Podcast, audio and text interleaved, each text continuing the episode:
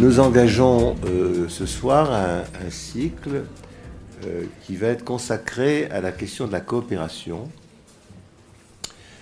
Euh, il y aura donc plusieurs séances, comme dans le cycle précédent, avec, comme on essaye de s'y tenir maintenant, un processus un peu d'alternance entre des, des focus un peu théoriques, politiques, et aussi des retours d'expériences concrètes, pratiques, d'intervention ou euh, des expérimentations qui peuvent se faire. L'idée, c'est d'arriver à faire euh, euh, circuler les questions en ouvrant, en multipliant les angles d'attaque, de façon à ce que ça respire, et qu'ainsi on n'ait pas une latitude pour pouvoir avancer ensemble sur la compréhension de, de ces affaires-là. Alors, on a pensé à la question de la coopération parce que bon, comme beaucoup ont dû s'en apercevoir, c'est un mot qui est devenu un mot un peu valise. Euh, on en parle partout, euh, elle est présente tout le temps. Euh, et il y a en fait un grand malentendu possible. On est nombreux, je crois, à avoir été dans des entreprises devant le fait que d'un côté, il y a un accord facile sur le fait que la coopération Bien sûr, c'est utile, bien sûr, c'est bien, bien sûr, on est d'accord. Qui est une façon de la mettre très en avant comme euh, une espèce de totem euh, devant quoi tout le monde est agenouillé. Et puis, dans les mêmes organisations, euh, des pratiques qui lui tournent le dos complètement, sans que les gens aient conscience qu'il y a là, pour le moins, un hiatus ou une possible contradiction. Et c'est que le plus souvent, c'est l'expérience qu'on a faite euh, tous, je crois, enfin en tout cas nous on l'a fait beaucoup, d'une incompréhension. C'est pas une manipulation, c'est pas une ruse, mais d'une incompréhension des raisons pour lesquelles la coopération pourrait être autre chose qu'une valeur, c'est-à-dire un dispositif qui résonne dans le registre d'une morale ou d'une éthique ou d'une idéologie, quelque chose à quoi on adhère une valeur. Et qu'à partir du moment où on est d'accord avec les valeurs, elles sont posées bien là, elles ont un peu des valeurs de contexte. Au mieux, elles renvoient à des dimensions d'une ambiance, mais elles ne rentrent pas dans la question du travail comme capacité opératoire, opérative concrète, dont il n'est pas fait dans ce mouvement-là l'hypothèse que de la coopération, il est en jeu là donc une mise en tension, en distance, entre une coopération qui a une fonction un peu encadrante, générale, assez vite idéologique ce faisant, et une nécessité d'y aller voir de près dans les pratiques concrètes de travail des personnes. Inversement, euh, nous venons, euh, beaucoup d'entre nous ici, de disciplines dont le principal a consisté finalement à montrer que dans le travail, il se jouait précisément de la coopération sans quoi il n'y a pas de travail possible. Et que ceci ne se fait pas au titre d'une morale, mais au titre d'une capacité opérationnelle d'agir, sans laquelle on n'y arrive pas. Et c'est la base sur laquelle s'est faite pour nous la distinction nécessaire entre la coordination, ça il y en a beaucoup, euh, toutes les organisations développent évidemment euh, tout un discours sur la nécessité de se coordonner, c'est-à-dire d'ajuster des procédures, d'avoir euh, un dispositif formel qui structure les concours euh, dans le temps, dans l'espace, dans un registre qui peut se programmer, se prescrire, c'est la coordination. Sans quoi, de fait, rien n'est possible non plus. Mais que ceci ne suffise pas et qu'il soit nécessaire pour que les choses aient lieu, que autre chose s'engage, qu'on appelle coopération, c'est-à-dire des engagements des personnes, quelque chose qui relève d'une dynamique de l'autonomie et non pas d'une prescription hétéronome, ça, c'est une dimension qu'intellectuellement on peut entendre, mais que les organisations ne savent pas pratiquer. C'est le principal finalement de ce sur quoi nous intervenons ici ou là tous. Et c'est une des responsabilités de la santé que de la promouvoir, la coopération. Donc l'objectif ici entre nous, dans ce cycle, c'est de regarder comment s'accordent des dimensions très englobantes dans le registre des valeurs, avec une dimension très opératoire quasiment instrumentale dans le registre de la capacité pratique. c'est la résonance de ces plans qui est l'enjeu du projet de conférence que nous allons développer, développer, comprendre comment ça se passe et les questions que ça rencontre.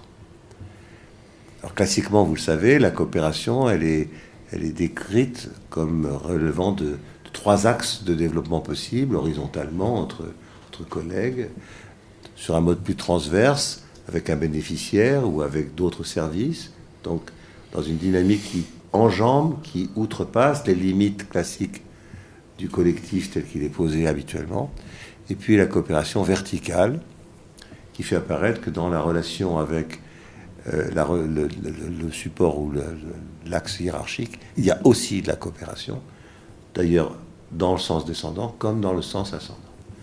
Que toute dimension importante de l'activité, c'est le réglage entre ces axes horizontal, transverse et vertical. La manière du réglage est un enjeu décisif de la capacité d'agir, de la santé et de l'efficacité. Mais il y a aussi, et c'est ça qui, dans le cas d'espèces, va nous servir un peu de levier, l'idée que la coopération, ça relève, aussi de plans différents, pas seulement une histoire d'axe, mais de plans. Et là, c'est le sens de l'annonce qui vous a été envoyée. Une coopération à regarder entre les personnes, qui relève donc des capacités dans leur travail d'agir entre les personnes, et qui se distingue, donc je viens de le dire, de la coordination. Mais également une coopération entre les structures, ce qu'on pourrait appeler une coopération qui relève d'une logique entrepreneuriale. Et on sait par exemple qu'il y a des coopérations entre les structures qui ne permettent pas pour autant d'une coopération entre les personnes dans les structures. Il y a par exemple, c'est classique, hein, des coopératives qui sont, comme leur nom l'indique, des organisations de coopération entre les structures qui coopèrent dans la coopérative, mais qui sont organisées quant à elles, quand on rentre dans chacune des instances qu'elles composent, organisées sur le mode le plus taylorien du monde. Donc la question de la coopération entre les structures est une question différente et elle est assez rapidement un enjeu de rapport au territoire et un rapport au modèle économique qui organise ces structures. Et enfin, dans une perspective qu'on peut dire plus sociétale et politique, il y a la coopération qui est finalement l'enjeu de ce qu'on appelle classiquement le vivre ensemble. Expression qui est aussi souvent sollicitée. Chacun de ces plans ben, est intéressant à regarder pour lui-même, mais c'est l'articulation des plans entre la façon dont les personnes coopèrent, dans des organisations qui coopèrent entre elles, sur un territoire qui développe une capacité de société où la coopération, c'est ce qui unit les personnes dans une dimension euh, d'échange, qu'ils habitent ensemble. Donc c'est tout ça qui va nous servir un petit peu de, fil qu'on va essayer de tirer euh, sur le mode qu'on va en partie improviser en fonction aussi des choses qui, qui vont naître de nos affaires, de nos échanges. Et j'espère qu'on vous y retrouvera à chaque fois.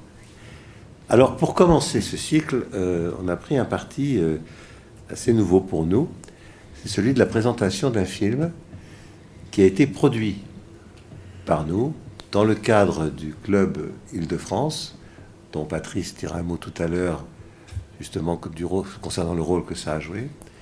Et vous allez le voir, c'est un film qui a été produit, qui a été réalisé par Nicolas ici, qui est donc le réalisateur, qui a été réalisé en coopération avec euh, les acteurs qui sont là, sur la coopération, et avec comme objectif de servir de matériau pour chacun de vous à approfondir son rapport à la coopération. Donc c'est, on pourrait dire, un objet qui vient chercher chacun dans sa réflexion sur la coopération. C'est pas un film qu'on pourrait projeter sur les Champs-Élysées, hein, comme tel, parce que c'est pas un film qui tient tout seul sans qu'on ait besoin derrière justement de s'en saisir. Il a donc un statut d'intervention. C'est intéressant pour ça. Alors, on va vous proposer. Alors, j'ai nécessité. Pardon. Donc Nicolas euh, Nicolas Spangler, Spangler, je accroche toujours son nom, moi je l'appelle co Nicolas, donc Nicolas Spangler, donc, qui est le réalisateur, qui interviendra après qu'on aura approché le film, qui dialoguera avec, avec Sandro, décidément, qui a été à, la source un peu de l'idée dans le cadre euh, d'abord de leur relation d'amitié qu'ils ont ensemble, mais aussi euh, dans ce club, il y a des, des, groupes qui se réunissent sur des projets et ce film a été un projet. Donc il y a une initiative de Sandro et de Nicolas de le proposer aux membres du club et c'est ça qu'on va voir. Donc ce que je vous invite à faire, c'est d'abord regarder ce film. Directement derrière, il y aura la réaction et les commentaires, des précisions de Nicolas et de Sandro. Et puis très vite, on vous proposera d'intervenir, de réagir à ce film qui nous sert donc de matériau, de tremplin, de départ au cycle dans lequel donc nous avons décidé de vous inviter cette année. On y va.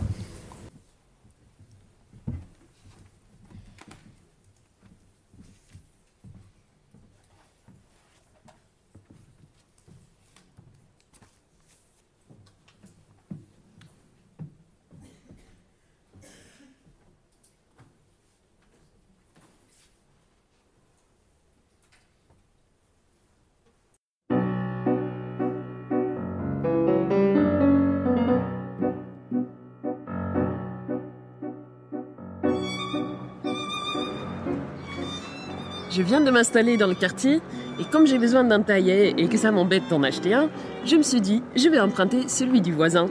Et ça me permettrait de faire connaissance. Ah, mais euh, j'ai pas de taille EM, moi.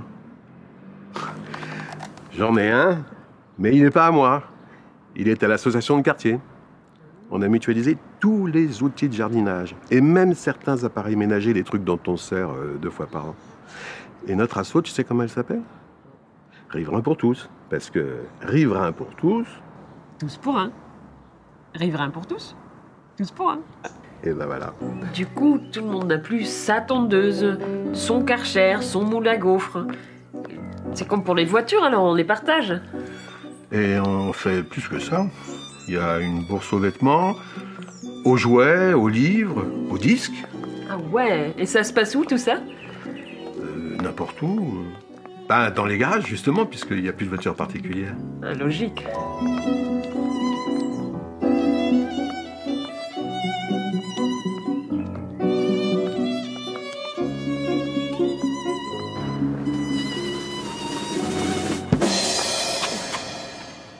Il se passe des tas de choses dans les garages.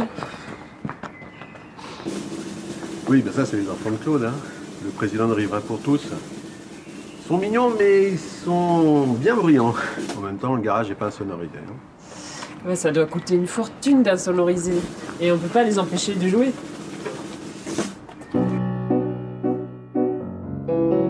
Attends, mais tu te rends compte au niveau de tout le quartier, le nombre de places libérées par les bagnoles? Parce que les voitures, ça faisait du bruit, ça polluait, mais ça prenait une place de dingue aussi. Les garages, ça représente parfois 20% de la surface habitable.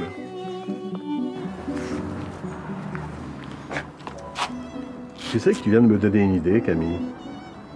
Je vais en parler à Claude. Et à la mère surtout. Ah, tiens, voilà Claude, justement. Elle a fait son chemin, la fameuse idée. Claude et Dominique ont été réactifs. Ils ont été voir la mère. Elle est très bonne, cette idée. On aurait dû y penser plus tôt. On peut faire passer un arrêté municipal qui devrait suffire. Mais à mon avis, il faut aller encore plus loin et jouer sur des incitations fiscales.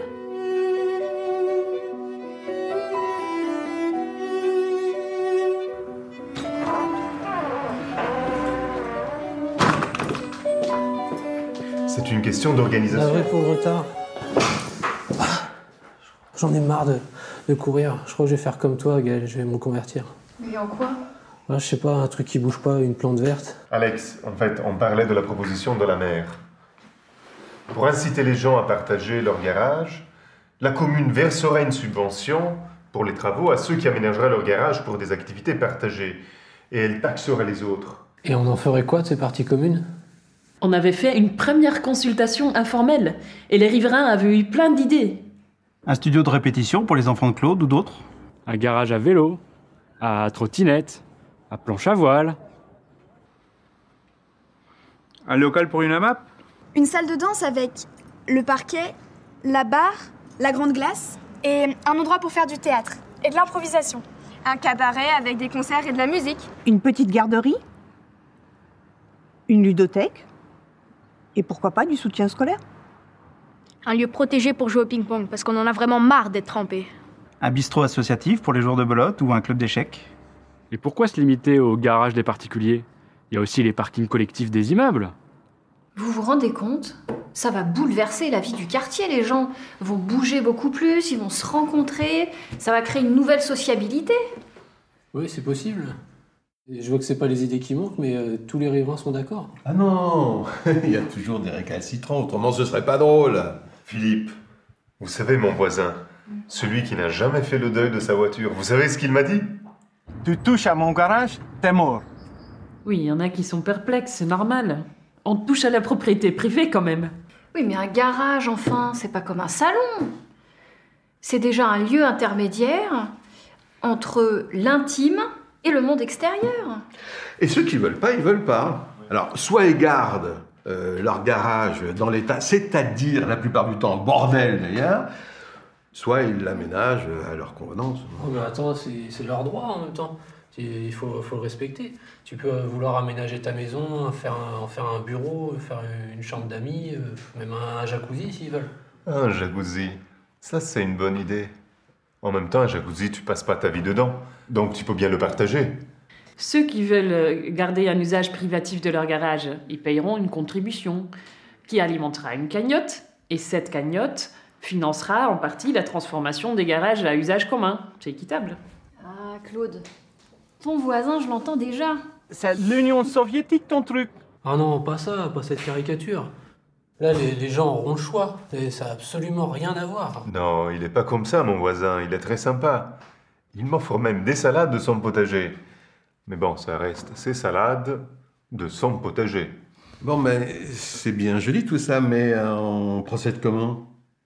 Là, on a décidé de prospecter systématiquement et de faire des points réguliers entre nous.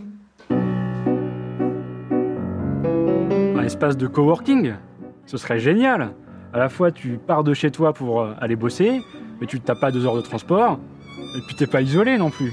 Parce que bosser chez soi, c'est compliqué. Tu restes en jogging, t'es tenté de regarder des conneries à la télé, puis au final, tu fais rien, t'es pas motivé. Une petite épicerie de quartier.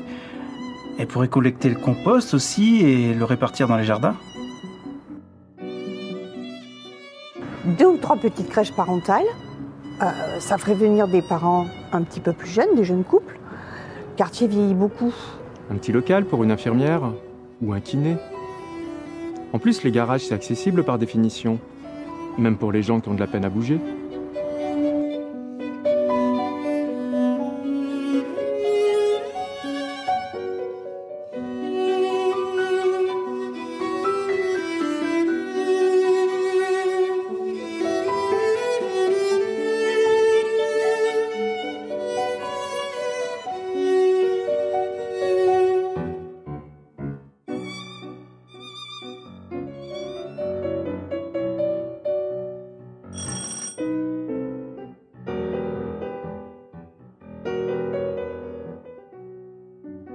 Moi, j'ai pas le temps de m'investir sur une crèche. Il faudra trouver du monde. Ah, mais vous serez pas toute seule, hein. c'est ça l'intérêt. Mais ça va coûter un bras, votre truc Si tout le monde vient bosser chez moi, qui est-ce qui va payer l'électricité, l'eau, toutes les charges? Euh, ben, c'est c'est prévu, on, on y travaille. Ça marchera pas, votre truc. C'est mégalo, c'est trop compliqué. Mais non, au contraire, c'est très réaliste. Vous savez, l'inaction a un prix aussi, et ça finit par être très élevé. Vous rêvez, vous êtes jeune. Mettez ça plutôt dans un film. Des fois, les gens, je les déteste. C'est le contraire même de l'esprit du quartier. Les gens veulent du calme. Pour moi, c'est mieux. Oh, relou C'est toi? Oui, on dirait Tu as vu l'heure? Je me tape tout tout seul, hein, la bouffe, les gamins, le ménage. Bah, en fait, euh, je, je passais juste pour dire que je repars.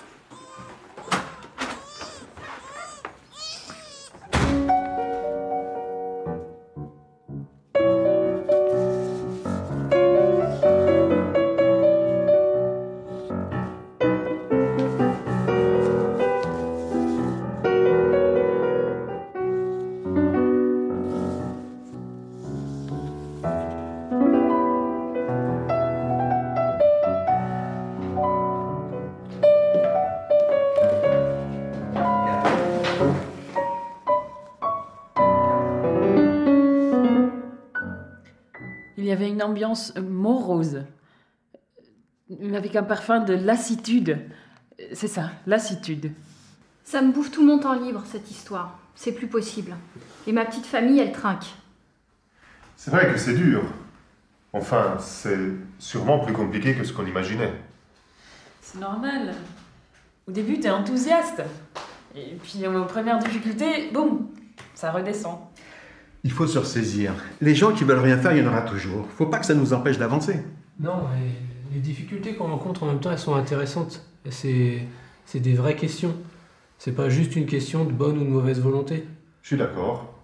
C'est vrai que c'est un imbroglio de problèmes administratifs, juridiques, financiers. Vous imaginez l'organisation que ça représente? On va mutualiser des biens et des services pour 500 logements. C'est énorme. Oui, on passe pour des amateurs, des doux rêveurs, mais ce qu'on propose, c'est du concret. On va vraiment changer la vie du quartier. Il faut structurer le réseau. Il faut du temps. Euh, Ça va nous permettre de, de- de faire des expériences. Et puis, il faut faire envie aux habitants. Et tu as raison, mais ça suffira pas. Gaël l'a dit, on passe pour des amateurs, mais on est des amateurs. On a tous un boulot à côté, on a tous plein de bonne volonté, mais euh, on s'épuise.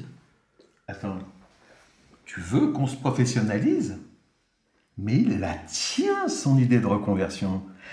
Alex, on n'est pas là pour faire du fric, nous. Créer une entreprise, euh, ce n'est pas vraiment dans l'esprit de Riverain pour tous. Nous, on est une association à but non lucratif. Et ça, euh, j'y tiens. Mais ne faites pas de procès d'intention à Alex. L'entreprise, l'association, c'est pas incompatible. On pourrait créer une coopérative, par exemple.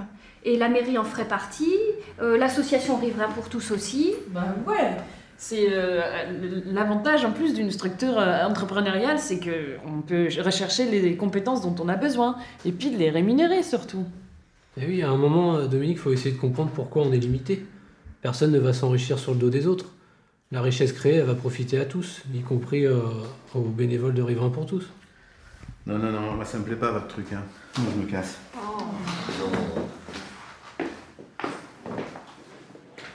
Les réticences étaient normales, elles étaient même intéressantes, mais elles ne nous ont pas empêchés d'avancer.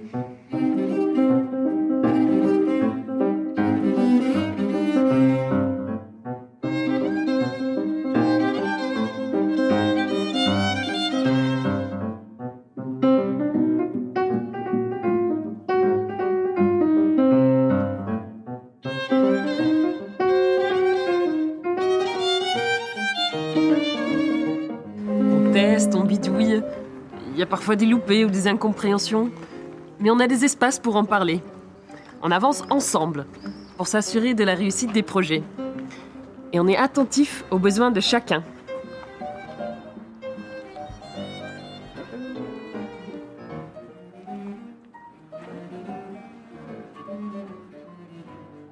Grâce à cette dynamique, on peut financer les projets avec des revenus croisés entre les contributions des habitants, de la ville, de l'agence de santé communautaire et des professionnels.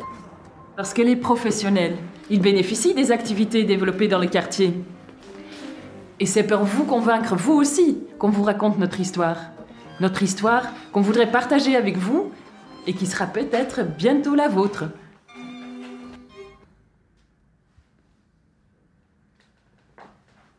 Ça va, ça le fait. On a été assez convaincants. Oui, mais nous, on est déjà convaincus. Est-ce qu'on va réussir à convaincre les autres avec ce film? C'est pas un peu idyllique quand même? En tout cas, c'est fidèle à ce qu'on a vécu. C'est clair que c'est résumé, puisque c'est joué Mais on a fait le choix de la fiction et de passer par la mise en récit. Et est-ce que ça va faire revenir Dominique? Ah, ça. euh, Mais je trouve que ça donne envie, j'en suis certaine. Ça- sans être une pub en plus. Alors c'est vrai que ça surprend, mais en même temps, comme on l'a vécu, ça montre que c'est possible. On verra à la projection. Moi, je suis curieuse de voir la réaction des gens. Philippe Bonjour. Qu'est-ce qu'on peut faire pour toi? Je sais pas, je viens pas pour les garages. Pour moi, c'est toujours une connerie. C'est ma voisine. Euh, Elle est clouée chez elle après une op- opération.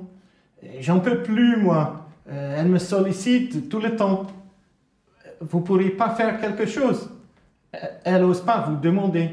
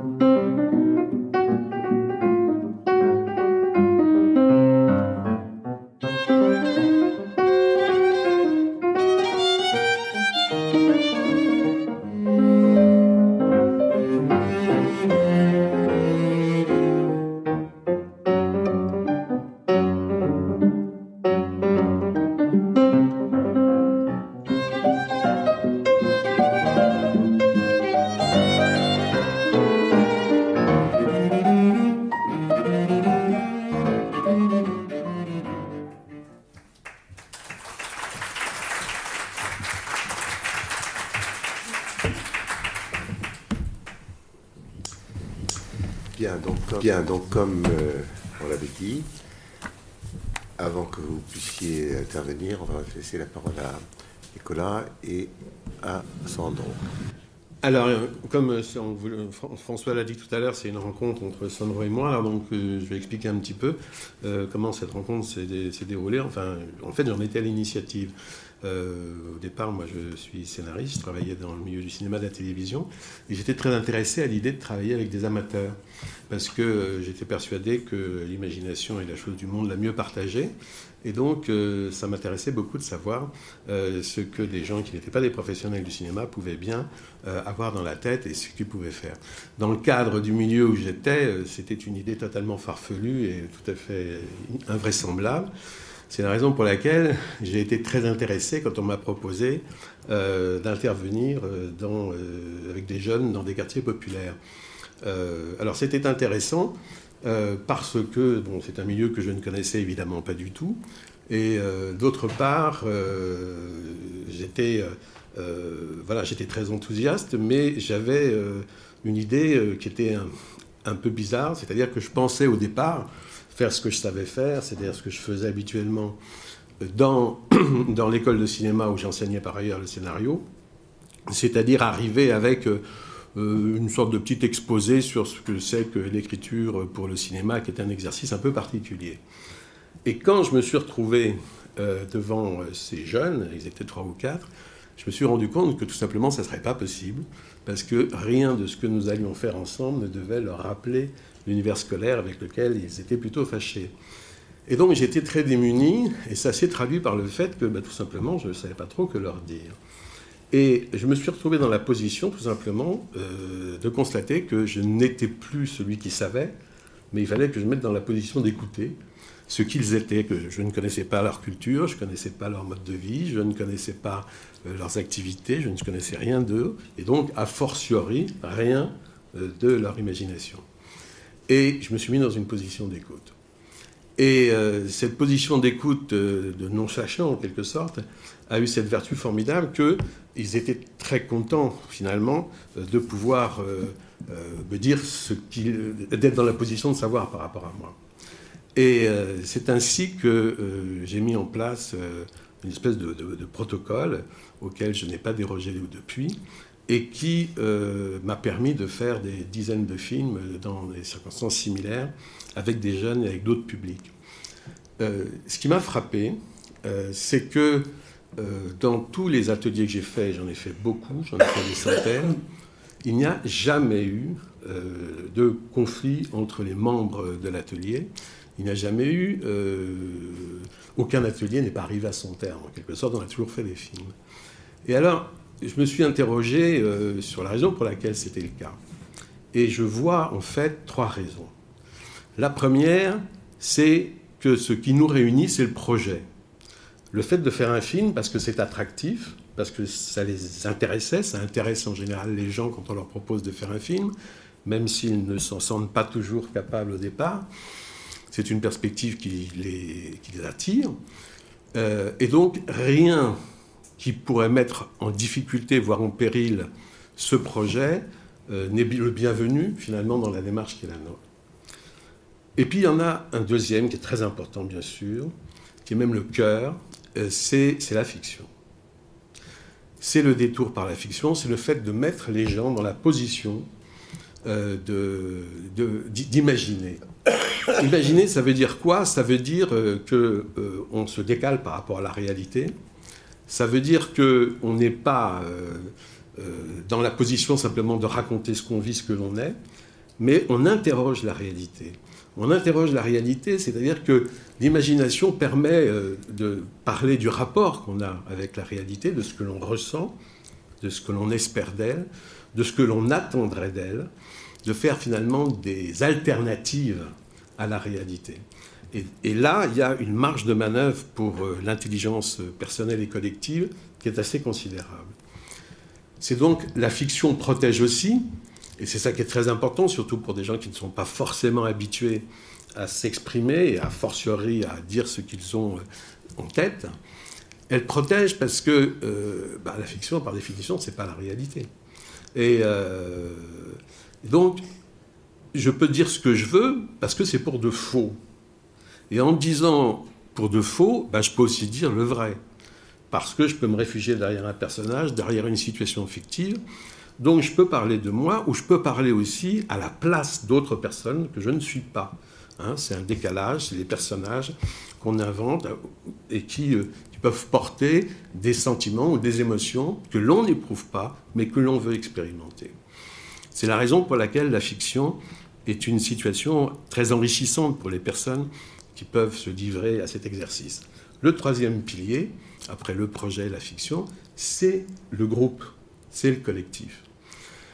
Le travail en groupe est un travail qui est évidemment très particulier et euh, contrairement à ce que l'on pourrait parfois penser, c'est un travail euh, en groupe, le travail de groupe est un travail euh, qui protège.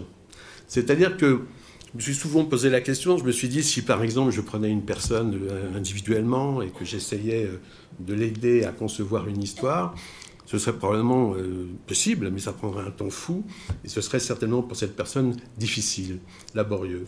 En groupe, eh ben, en groupe c'est différent. Parce qu'en groupe, chacun peut finalement occuper la place qu'il souhaite, dans une certaine mesure, bien sûr, en fonction de son caractère. Mais dans le groupe, les gens ne sont pas forcément assignés à la position qu'ils ont habituellement, que ce soit dans le cadre scolaire ou professionnel, ou dans le cercle familial, amical.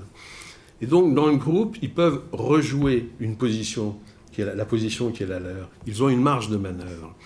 Et c'est extrêmement frappant de voir que dans tous les groupes que j'ai animés, j'ai pu observer justement que cette marge de manœuvre, elle était euh, très souvent utilisée. Et euh, alors, c'est ça qui est intéressant, c'est-à-dire que euh, avec, euh, avec, les, avec les jeunes, je n'avais pas forcément l'occasion de me rendre compte autant que j'aurais la possibilité de le faire quand je travaillerai avec des adultes. Avant de parler des adultes avec qui j'ai travaillé, je voudrais juste dire que les films que nous faisions avec les jeunes étaient des films que j'appellerais autotéliques, c'est-à-dire qu'ils n'avaient leur finalité que pour eux-mêmes. Nous les faisions pour que les gens qui participaient aient du plaisir à les faire. on n'était pas du tout dans une logique de spectacle. On n'était pas dans une logique de spectacle parce que si nous l'avions été, à ce moment-là, l'économie de l'atelier n'aurait pas été la même. Ils auraient probablement été incités à penser aux spectateurs. Et donc, il est fort possible, ou du moins c'était ma crainte, et elle est sans doute justifiée, que des égaux se réveillent et que des compétitions s'instaurent à l'intérieur euh, du groupe, ce dont je ne voulais surtout pas. Et euh, ça, c'était. Euh, alors, le film était vu par l'entourage, par les amis, par la famille. Je sais qu'il y a des DVD qui ont circulé au Mali ou en Algérie. Mais enfin, ça restait dans un cercle restreint. La seule réserve que j'avais par rapport à ce, ce processus, qui, dont, j'étais très satisfait, et les jeunes aussi, parce que nous mettions tout en œuvre pour que les films soient les meilleurs possibles. Il y avait une équipe technique professionnelle, comme dans ce film-là. Mais le seul, la seule réserve, le seul regret que j'avais, c'est que j'avais pas de retour sur les bénéfices personnels que les jeunes en avaient tirés. Je, voyais bien qu'il s'était passé des choses, parce que j'ai là quelques-uns avec qui j'ai gardé des contacts, mais il n'y avait pas d'évaluation, de, bilan, enfin, il n'y avait pas de suivi. Et euh, par la suite, euh, j'ai été intéressé euh, par le fait de travailler avec des adultes, parce que on m'a proposé d'intervenir auprès d'allocataires du RSA, des gens en très grande difficulté sociale, personnelle, des gens en grand isolement en particulier. Et là, du coup, j'avais tout à fait conscience que la méthode que j'avais mise en, place pouvait avoir un effet, devait avoir un effet sur les personnes elles-mêmes. Et effectivement, nous avons fait, j'ai fait six films avec des allocataires du RSA, donc une soixantaine de personnes, et j'ai pu me rendre compte de l'impact que ça avait sur euh, les membres de ces ateliers, parce que comme euh, l'enjeu c'était de créer de la socialisation, j'ai allongé la durée des ateliers. Au, lieu de faire quatre ateliers, trois ou quatre ateliers comme c'était le cas avec les jeunes, là on en a fait une dizaine. Et donc j'ai pu voir des, évolutions qui étaient intéressantes sur le plan personnel. L'objectif des films, euh, et la méthode de travail était toujours la même. Ça ne changeait pas. Les films, on les faisait pour eux. Alors, je pourrais prendre beaucoup d'exemples euh, sur les itinéraires individuels qui ont été modifiés. Je n'ose pas dire transformés parce que ce serait sans doute abusif et j'en sais pas suffisamment là-dessus. Je vais prendre qu'un exemple. Je peux en prendre plusieurs. Dans un de mes ateliers, il y avait un jeune homme qui était malade, qui avait une trentaine d'années, qui ne pouvait pas travailler et donc, euh, il s'était mis euh, de manière tout à fait autodidacte à s'intéresser énormément à la littérature. Et il avait d'ailleurs une culture classique qui était assez impressionnante. Ce qui était embêtant, c'est que dans l'atelier, il essayait toujours de placer sa culture. Et euh, il y avait un double objectif évident. Le premier, c'était un petit peu ben, de, se mettre en évidence, ce qui était très gênant par rapport aux autres qui n'avaient pas du tout le même capital culturel que lui. Et puis c'était aussi un peu pour me tester, pour se mettre à mon niveau. Enfin, il y avait une dimension comme ça qui était un peu gênante. Alors, moi, je, ne voulais pas le, réfréner parce qu'il était très, très enthousiaste. Donc, je me débrouillais pour le calmer dans les, les moments collectifs et d'aller le voir pendant les pauses pour effectivement échanger avec lui sur euh, des livres qui l'intéressaient, des pièces de théâtre ou des films. Et puis, bon, ça s'est un peu passé comme ça pendant, pendant l'atelier. Et on a fait le, film. Il y a eu une réunion de bilan avec les travailleurs sociaux. Et là, il a raconté quelque chose qui, qui était intéressant. C'est-à-dire qu'il a dit que autant il avait aimé les ateliers, autant pendant le tournage, il a eu l'impression d'être comme un soldat au milieu d'une bataille à laquelle il ne comprenait rien. Il se trouve que j'ai soupçonné une référence littéraire, en l'occurrence La Chartreuse de Parme, Fabrice à Waterloo. Et sur le moment, je me suis dit, non d'une pipe, non d'une pipe, j'espère qu'il va pas faire cette référence, j'espère qu'il va pas la frimer comme il faisait habituellement. Et il n'a pas fait la référence, il l'a pas dite. Et euh, à, la, fin de la réunion, j'ai été le voir et je lui ai dit, mais au fait, euh, euh, le soldat, ce serait pas Fabrice à Waterloo. Et là, tout d'un coup, il était tout content. Il a dit Ah oui, c'est ça, mais j'ai pas osé le dire. Et pour moi, c'était une très grande satisfaction de voir qu'il y avait eu cette transformation-là. Bon, je vous prends cet exemple, je peux en prendre encore d'autres, pour dire la marge de manœuvre dont disposent les gens et dont ils usent et dont j'ai pu être témoin. Mais là aussi, je n'avais pas, et je le regrettais, euh, de retour vraiment un peu consistant sur euh, l'effet que ça avait sur les personnes, même si encore j'avais quelques, quelques liens et que je m'en doutais, mais j'aurais aimé que ce soit beaucoup plus systématique. Par contre, là où c'était intéressant, c'est que euh, les, allocataires du RSA étaient encadrés par des travailleurs sociaux. Et euh, les travailleurs sociaux, bah, j'ai pu observer la manière dont ils travaillaient là. Et je connaissais en plus euh, ceux qui nous finançaient, c'est-à-dire les directeurs de services, etc. Et donc j'ai eu le sentiment que je pouvais faire quelque chose avec les travailleurs sociaux, dont j'avais vraiment bien compris qu'ils étaient pris entre le marteau et l'enclume, euh, les demandes considérables de la part des usagers, et puis les injonctions contradictoires la plupart du temps de leur hiérarchie. Et là, je me suis dit, on peut vraiment faire un film qui, lui, ne sera pas comme les autres autotéliques, comme je le disais, mais qui permettra de mettre la question du travail et de l'interroger au cœur de la fiction. Et euh, c'est ainsi que j'ai pu faire ce film, j'ai pu en faire un autre avec euh, des salariés de la préfecture, d'une préfecture, celle des Yvelines, ça a été très intéressant parce que moi, je n'ai jamais été salarié, j'ai toujours été mon propre patron, mon propre auto-exploiteur. Et euh, donc, j'étais candide par rapport à ce qu'ils avaient à raconter, ils avaient beaucoup de choses à raconter. Et les films qu'on a faits étaient en tout cas très riches de réflexions sur le travail, surtout de rapports subjectifs au travail. Et c'était très riche aussi euh, de questionnements sur leurs propres pratiques. Et euh, nous étions très satisfaits. On avait eu toute liberté pour faire ces films, ce qui est assez intéressant, de la part des institutions. On avait eu toute liberté, en même temps c'était satisfaisant, mais en même temps c'était un tout petit peu inquiétant. C'était inquiétant parce que ça voulait dire que l'institution s'était pas véritablement investie dans les films. On nous avait laissé faire en quelque sorte. Et je m'en suis rendu compte quand les films ont été projetés. Parce que quand ils ont été projetés, euh, devant 300, 400 personnes, les collègues. Ils ont été plutôt bien reçus. Euh, les gens se demandaient parfois un tout petit peu euh, qu'on leur montrait et pourquoi on leur montrait ça, parce que c'était pas accompagné justement. Il n'y avait pas les explications, ne serait-ce que celles que François donnait tout à l'heure au propos de ce film. Et surtout, il n'y avait pas véritablement de débat après. Il n'y avait pas vraiment de discussion. Les films n'ont pas été utilisés. Et juste pour montrer à quel point les institutions qui avaient été très favorables à la démarche ont eu une réaction finalement violente, c'est la façon dont elles ont répondu à la projection du film. Pour ce qui concerne la préfecture, après le petit débat euh, euh, très rapide d'ailleurs que nous avons eu avec les collègues, le préfet, comme c'est l'usage, s'exprime en dernier. Et euh, il a fait quelque chose qui m'a quand même extraordinairement surpris, c'est-à-dire que nous, les auteurs, nous étions à la tribune, face à la salle, et au lieu de se mettre là, par exemple, de telle sorte qu'il pouvait s'adresser à nous et s'adresser à la salle, il s'est mis directement devant moi de dos. Il m'a tourné le dos. C'était quand même assez violent. Il m'a tourné le dos, alors c'était, je ne sais pas dans quelle mesure c'était volontaire d'être violent, mais enfin en tout cas c'était violent. Tout ça pour dire que d'abord il s'attendait à un documentaire et pas une fiction, il était surpris. Il était interpellé par le contenu du film et qu'il faudra en parler ultérieurement. C'est à peu près tout ce qu'il a dit. Mais ultérieurement, ils n'en ont pas reparlé. Et lui, au conseil départemental, qui s'appelait Général à l'époque, la réaction était très différente. Euh, le service était vraiment très intéressé par le film que nous avions fait, était vraiment décidé à l'utiliser euh, et l'accompagner.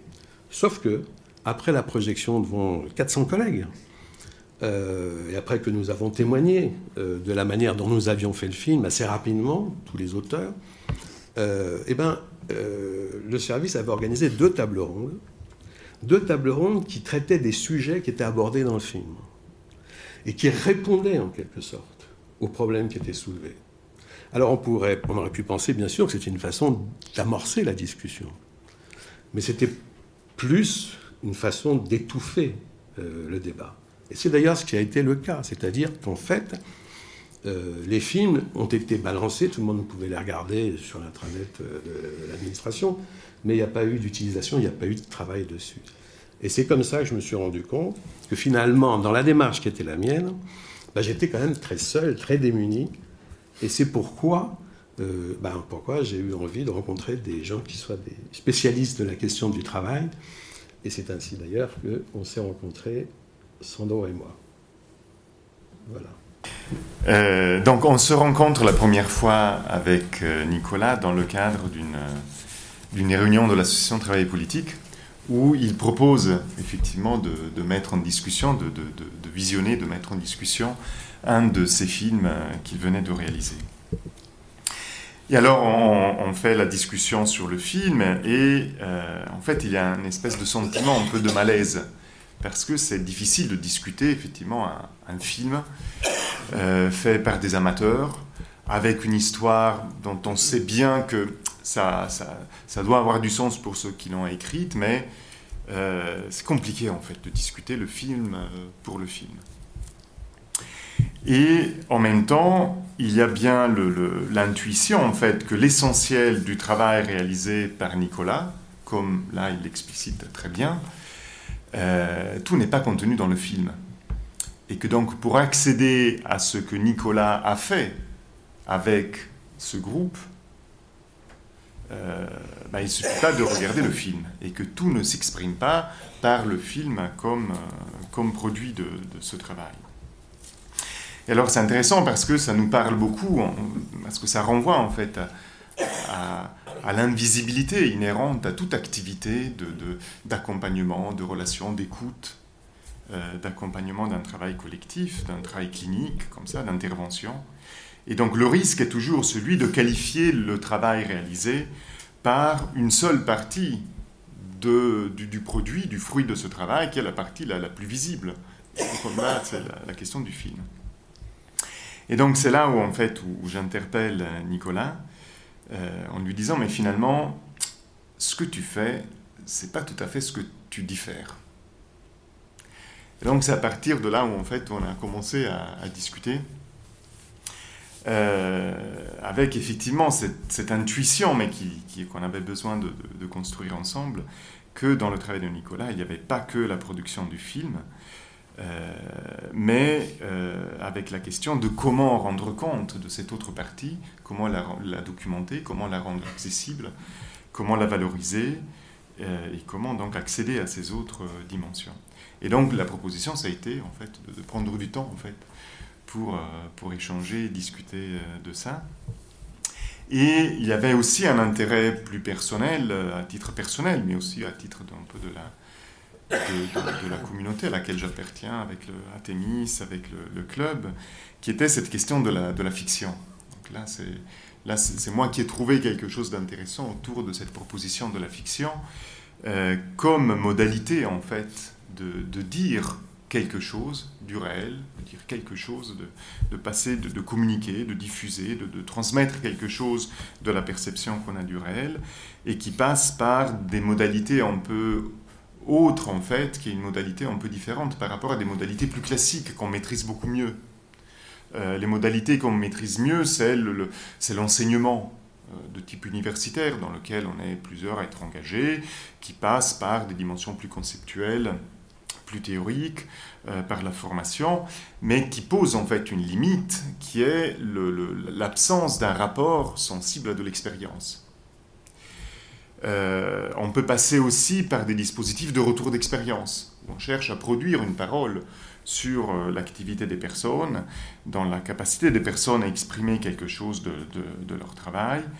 Mais la limite, c'est que là, on est au service d'une trajectoire singulière, personnelle, donc on suit la personne là où elle est conduite, mais du coup, on n'a pas le tout de ce qu'on cherche euh, à porter, et le fait de faire exister le tout dans l'accompagnement d'une trajectoire singulière, toujours le risque du coup de d'écraser cette expérience.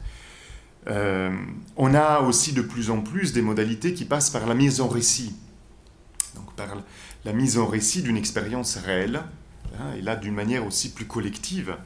Euh, donc ça, c'est des choses qu'on qu développe euh, de plus en plus, ce qui permet d'accéder effectivement à la dimension sensible de l'expérience avec sa logique propre pour entrer aussi dans, des raisons d'agir des, différents acteurs, ce qui permet d'inscrire aussi dans une dynamique temporelle comme ça.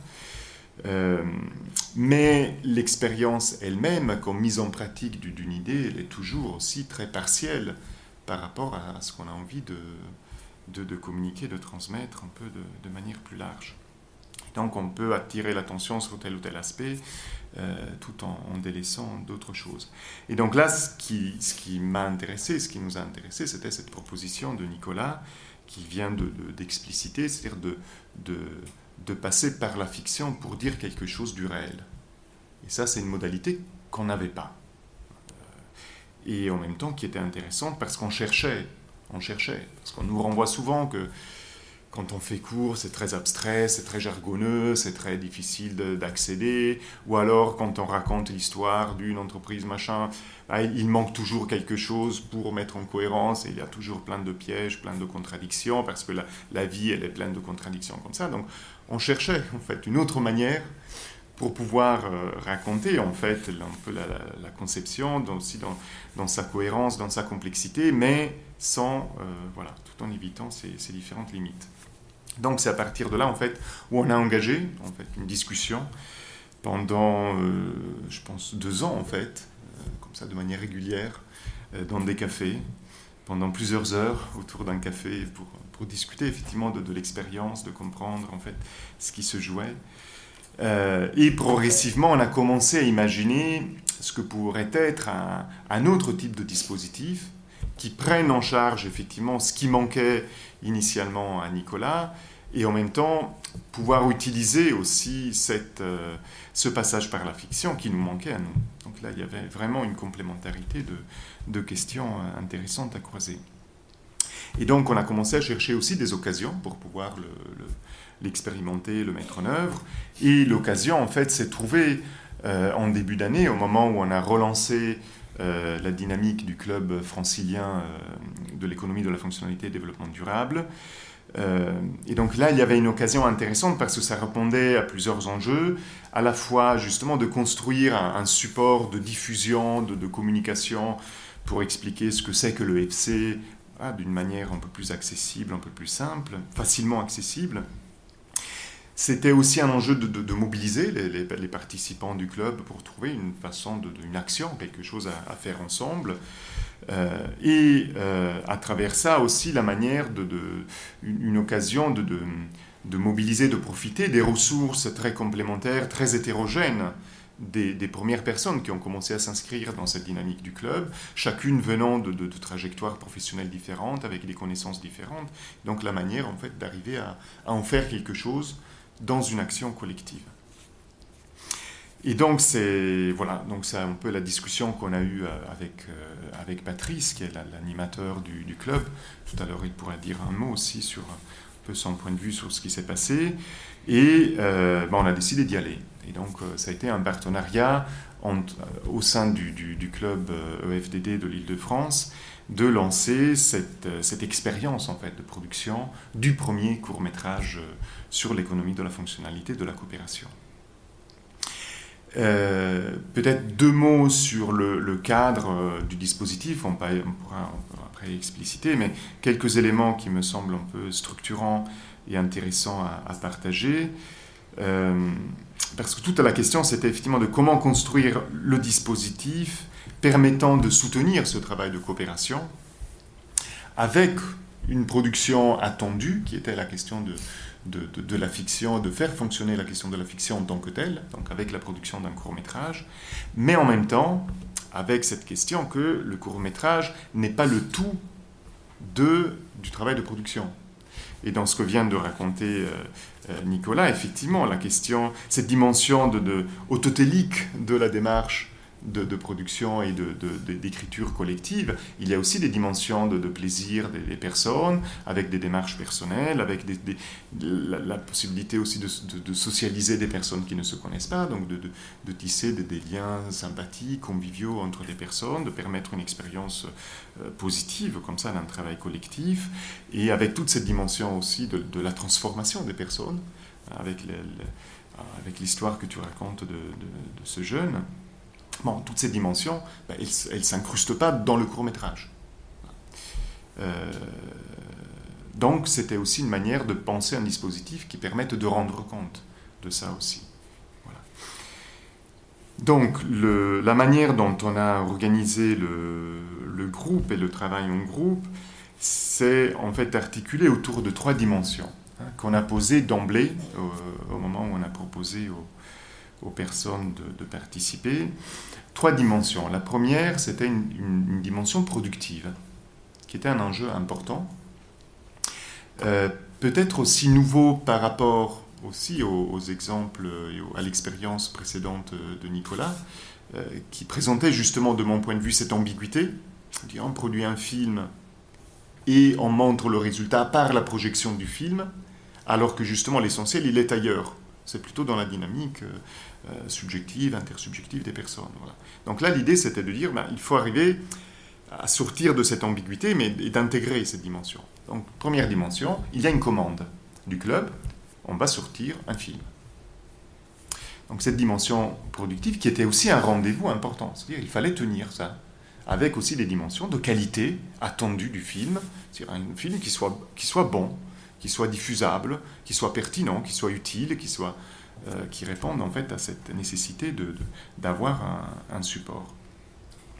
La deuxième dimension était une dimension créative de, laisser aussi libre cours à la créativité des personnes comme principe fondamental de l'activité et de, cette qualité aussi du travail dans le collectif qu'on recherchait, qui est nécessaire pour l'écriture, mais que nous-mêmes on défend dans toute situation de travail. Il y a l'importance fondamentale de trouver là aussi un espace de, création, d'invention, d'expression, de dimension personnelle qui puisse se mettre en scène dans le travail. Et euh, la troisième dimension, c'était la dimension de la coopération, et donc aussi de, produire, de, faire cette expérience euh, en étant attentif aux conditions dans lesquelles on le faisait ensemble, et donc aussi dans un, respect des uns vis-à-vis euh, des autres. Et donc on a essayé d'organiser cela de manière un peu concrètement avec aussi trois personnes clés, comme ça, chacune portant un enjeu de dispositif, euh, et donc avec Nicolas, qui était le, garant de la dynamique de créativité, d'écriture et de, création du scénario, de l'histoire, avec sa compétence propre pouvant faire cela. Avec euh, moi-même qui était plutôt le garant du référentiel de l'économie de la fonctionnalité de la coopération par rapport aussi à cet enjeu de production. Il fallait aussi tenir le fait de produire quelque chose qui soit cohérent, qui soit pertinent par rapport au, au, message, à ce qu'on voulait euh, transmettre. Et euh, il y avait aussi Brian, donc, qui est dans la salle, qui pourra aussi se témoigner tout à l'heure. Euh, Brian qui était plutôt chargé et garant des conditions de la coopération qui était plutôt le garant de, faire attention dans la dynamique du groupe, dans, la parole des uns et des autres, dans, nos, propres manières d'animer le groupe, une attention aussi à, à ce qui se passait. Et dans un premier temps, il y avait aussi l'idée qu'il soit chargé du, du, compte-rendu, et donc de garder aussi une trace de ce qui se faisait. Et puis de plus en plus, en fait, euh, son rôle s'est construit aussi autour d'une vraie présence dans le groupe pour favoriser les échanges, pour communiquer, pour animer en fait le groupe. Hein, aussi dans, les, dans des temps intercession, des, des, mails, des rappels, des dates, comme ça, des, manières d'être attentif aussi à des personnes qui, n'étaient pas dispo, qui s'étaient éloignées, de comment, voilà, euh, comment garantir la présence de tout le monde en fonction aussi des contraintes euh, calendaires. Donc voilà, toute cette question de faire attention aussi aux, conditions de chacun de pouvoir s'y retrouver dans, le, dans ce cadre-là. Donc c'était intéressant en termes de cadre parce qu'on a essayé de jouer vraiment la complémentarité des, compétences, des expertises, avec la reconnaissance aussi d'une place euh, pour chacun, et puis aussi la place des personnes qui étaient là avec leur propre euh, créativité, leur propre bagage. Euh, voilà. Et avec cette articulation entre la créativité, mais en même temps aussi un cadre contenant pour pouvoir aboutir et, et, progresser. Et avec aussi, Nicolas, souvent, il nous rappelait aussi effectivement des, contraintes dans, la structure même de la construction du récit. Il y a des étapes qu'il faut respecter. Si on respecte pas, si on finit, si on n'aboutit pas à une étape, on peut pas passer à l'étape suivante. Donc, ça, c'est un peu le processus de conception classique qui, a en fait aussi des contraintes comme ça. Et puis, il y avait aussi la question du délai final. Il faut pas que ça, ça, ça soit à rallonge. Et déjà, ce qu'on a fait, c'était plus lent que ce que Nicolas avait l'habitude de faire et souhaitait faire. Donc c'était aussi le fait, à un moment donné, de, de fixer un cadre à l'intérieur duquel pouvoir jouer euh, quelque chose de plus inventif. Euh, un autre enjeu, du coup, à travers ça, c'était la manière de qualifier le produit de ce travail, hein, qui était un peu l'enjeu initial, avec l'idée que le film n'est pas tout. Ce qu'on a vu n'est pas le tout de la production du groupe. Et donc la nécessité aussi de trouver la manière de rendre compte de la démarche, euh, du processus réel, des, différentes dimensions de la valeur créée à travers l'expérience et l'engagement et, le travail de, tout ce groupe. Donc on a posé assez vite le fait que le film n'est pas autoporteur. Okay donc il est sur YouTube, mais il n'est pas référencé. Donc euh, on ne peut pas voir. Enfin, l'idée, c'est pas simplement de consommer le film ou de le mettre sur un DVD ou de, le diffuser comme ça. Mais le besoin de penser aussi le dispositif d'accompagnement du film, justement pour rendre présente et, rendre présente ces autres dimensions.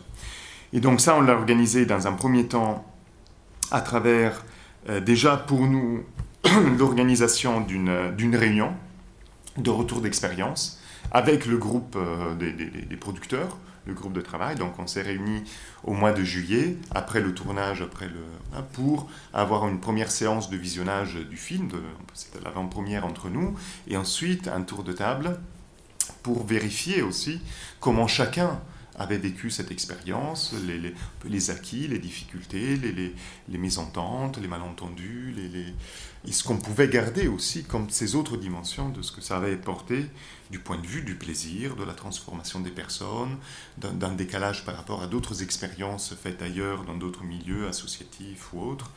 Euh, voilà. Donc tout l'enjeu, c'était comment valoriser un produit euh, dont la valeur tient à l'expérience de sa production. Et, cela renvoie à des questions très importantes pour nous et qui est l'une des difficultés majeures dans toute la, la perspective aussi de l'économie de la fonctionnalité, c'est que la valeur, elle n'est pas encastrée dans le produit fini. Et que pour accéder à des dimensions de la valeur, bah, il faut reconvoquer des dimensions de l'expérience. Comment on le fait? Et euh, donc nous, on l'a fait par ce premier temps de, retour d'expérience, et ensuite avec l'idée aussi de, diffuser le, film de manière accompagnée, donc à chaque fois avec des, mises en débat, des, des temps d'explicitation. Et euh, voilà, et donc c'est à ce titre aussi que cette conférence participe aussi au processus de production initié au mois de janvier avec un petit groupe de 6-7 personnes. Donc c'est aussi une autre occasion de remettre en fait en jeu euh, ce qu'on a essayé d'incruster dans le film, mais aussi ce que la confrontation avec ce qu'on a fait, euh, ça reconvoque de l'expérience des personnes qui ont fait le film, comment ça convoque aussi l'expérience de ceux qui le regardent, et comment on a besoin toujours aussi de, de, de passer par du dialogue, par de l'échange, par de la mise en discussion, pour arriver à révéler, et au-delà de la révélation de ce qui est déjà là, de développer et aller plus loin dans l'expression de ces, valeurs euh, dans le registre plus, euh, immatériel. Euh, voilà.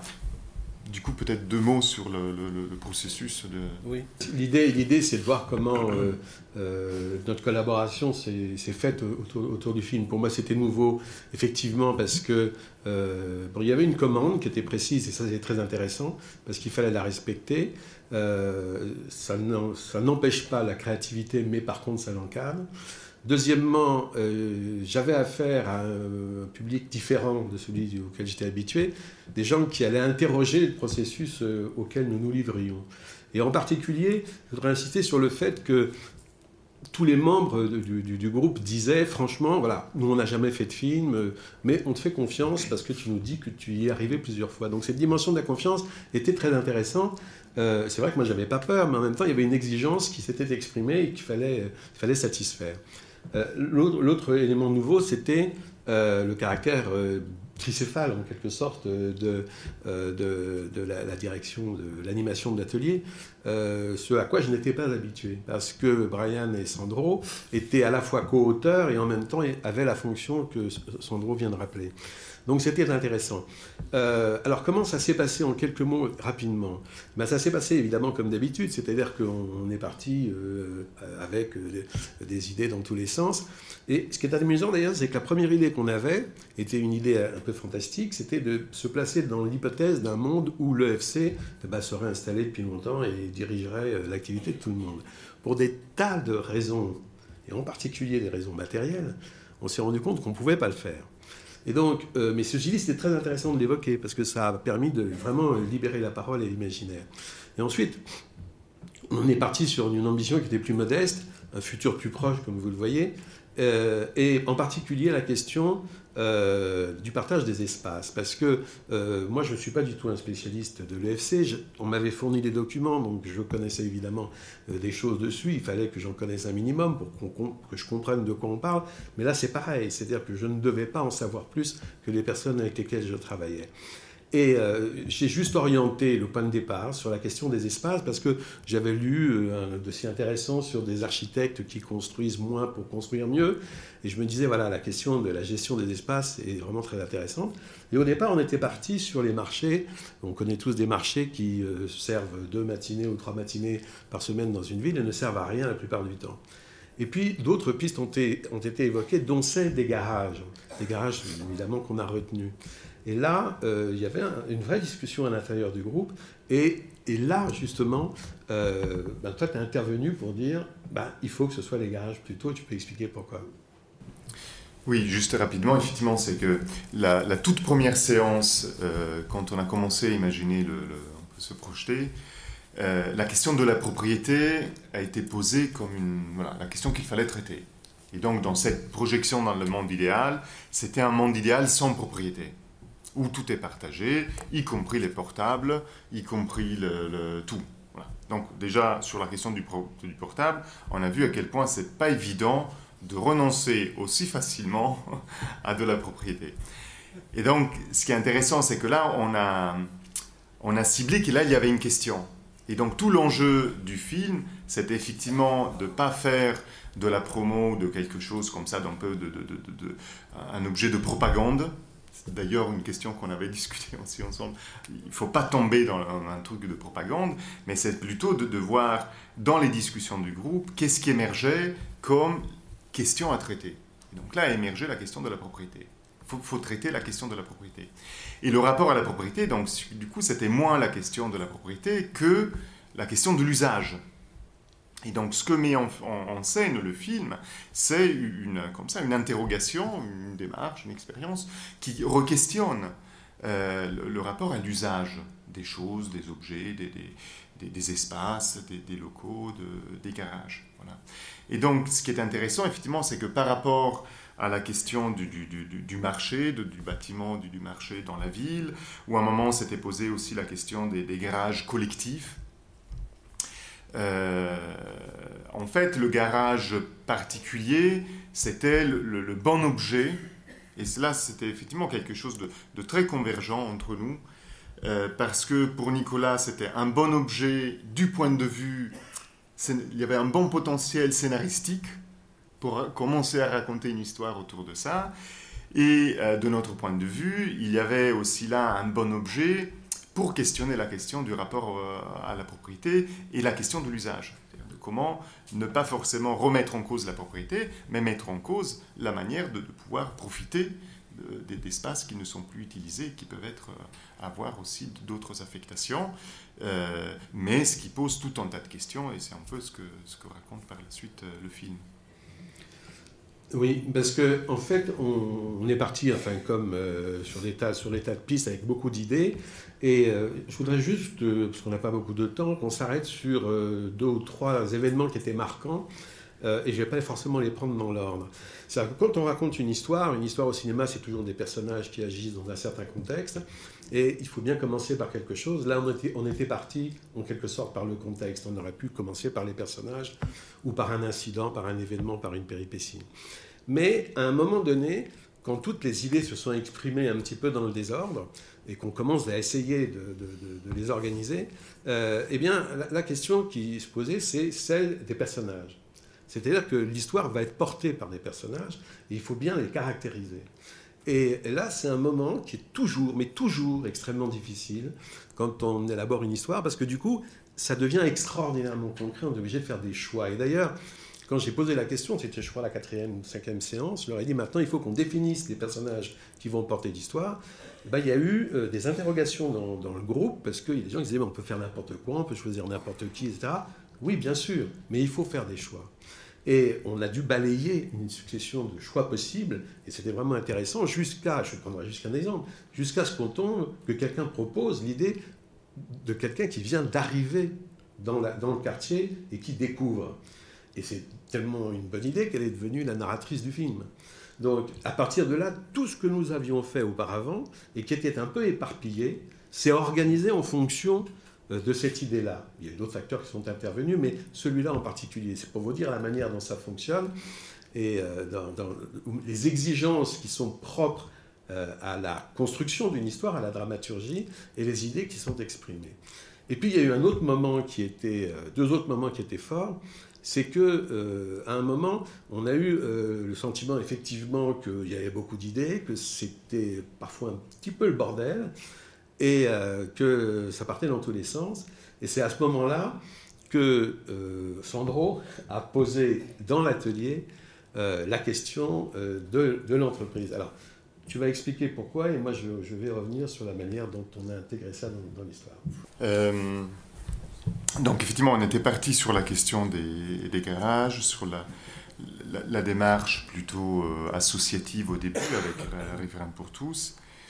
Et euh, on s'est rendu compte, mais je me suis rendu compte, et là c'est vraiment le, travail réel aussi qui se joue en dehors de- des temps. Euh, C'était chez moi en revisitant comme ça le, le- un peu l'image de ce qu'on était en train de faire. Et là, je me suis rendu compte qu'on était en train de louper le, truc central, qui était la question de l'entreprise, qui est quand même la question centrale qu'on cherche à réinterroger dans toute la dynamique de ce qu'on fait autour de l'économie de la fonctionnalité. Et donc, je suis revenu dans la séance suivante en posant ça comme exigence, en disant là, c'est très, très chouette tout ce qu'on est en train de faire. C'était très intéressant sur le plan de la créativité, sur le plan de la mise en narration euh, que commençait à faire euh, Nicolas, très bien, mais on est en train de, louper quelque chose qui est un enjeu majeur par rapport à là où on est attendu, c'est-à-dire de, produire une fiction qui raconte quelque chose de l'OFC. Et si on n'introduit pas la dimension de l'entreprise, alors on loupe tout. Et euh, voilà. Et donc je l'ai posé de manière effectivement un peu, un peu normative en fait, de- depuis ce rôle que, que j'avais, que j'étais censé aussi occuper, de, de, rappeler des dimensions du, du référentiel. Et donc c'est là où s'est posé la question de comment réinscrire, réintégrer la question de l'entreprise dans, le, dans la fiction. Vous avez vu que cette- ce débat qui a eu lieu dans l'atelier sur la question de l'entreprise et qui était parfois parce que c'était compliqué, nous l'avons traduit dans le film par le départ du personnage que j'interprète. Et bon, il n'y a pas que ce- cet aspect-là d'ailleurs. ça qui est intéressant, c'est de voir que le processus euh, du film se retrouve aussi dans le film. Et il y a un autre, euh, un autre, un autre incident, on peut le dire comme ça, qui s'est passé, c'est que quand j'ai rendu la première version du scénario, parce que je l'avais rédigé seul évidemment, en ayant eu avant euh, pris soin de raconter l'histoire sur laquelle nous étions mis d'accord, quand j'ai rendu la première version du scénario, bon, ben, grosso modo ça allait, il y a eu des remarques et tout, sauf sur un point, c'était que Sandro et Brian trouvaient que la fin était beaucoup trop rapide et qu'il fallait être beaucoup plus explicite sur les enjeux euh, qui, étaient en- qui avaient lieu dans le film, enfin qui étaient engagés dans le film. Et donc ils ont dit il faut faire un- il faut que le, personnage de Camille, euh, la narratrice, parle plus longtemps. Et moi je leur ai dit d'accord très bien, ok, mais vous avez huit lignes, faites-moi un texte en huit lignes. Ce qui s'est passé, c'est qu'ils n'ont pas été capables de faire un texte en huit lignes, ils ont rendu 25 lignes.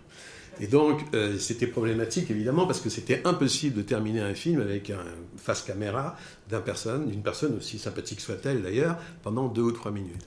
Et donc, comme ce qu'ils avaient dit était intéressant et qu'on ne pouvait pas euh, le retirer, je me disais, on va le garder. Et c'est ainsi que euh, j'ai trouvé la solution qui consistait à faire ce que vous avez vu, c'est-à-dire le personnage fait voler, puis ensuite elle se balade dans tout le quartier. Et finalement, ce qui m'était apparu dans un premier temps comme euh, bah, assez, assez emmerdant, j'étais embêté quand ils ont apporté leurs 25 lignes, je me dis qu'est-ce que je vais en foutre? Et ben, En fait, ça a eu l'intérêt qu'on a pu montrer, faire cette balade dans le quartier, où on voit du coup euh, les gens qui travaillent ensemble. Déjà, on ne sait pas ce qu'ils se disent, mais on voit que le travail est déjà pris. C'est donc un premier, le travail collectif, la coopération est à l'œuvre, on le voit dans la rue, dans le quartier. Et puis quand euh, Camille revient dans la salle, eh ben, on voit que la salle est pleine et qu'il s'est donc passé du temps. Euh, il y a eu plusieurs mois sans doute qui se sont déroulés et que les habitants sont mobilisés. Et donc c'est pour vous montrer comment euh, des, tensions qu'il y a pu y avoir dans, l'atelier, dans les discussions entre nous, se traduisent finalement dans le film et probablement euh, au bénéfice du film, enfin du moins on l'espère.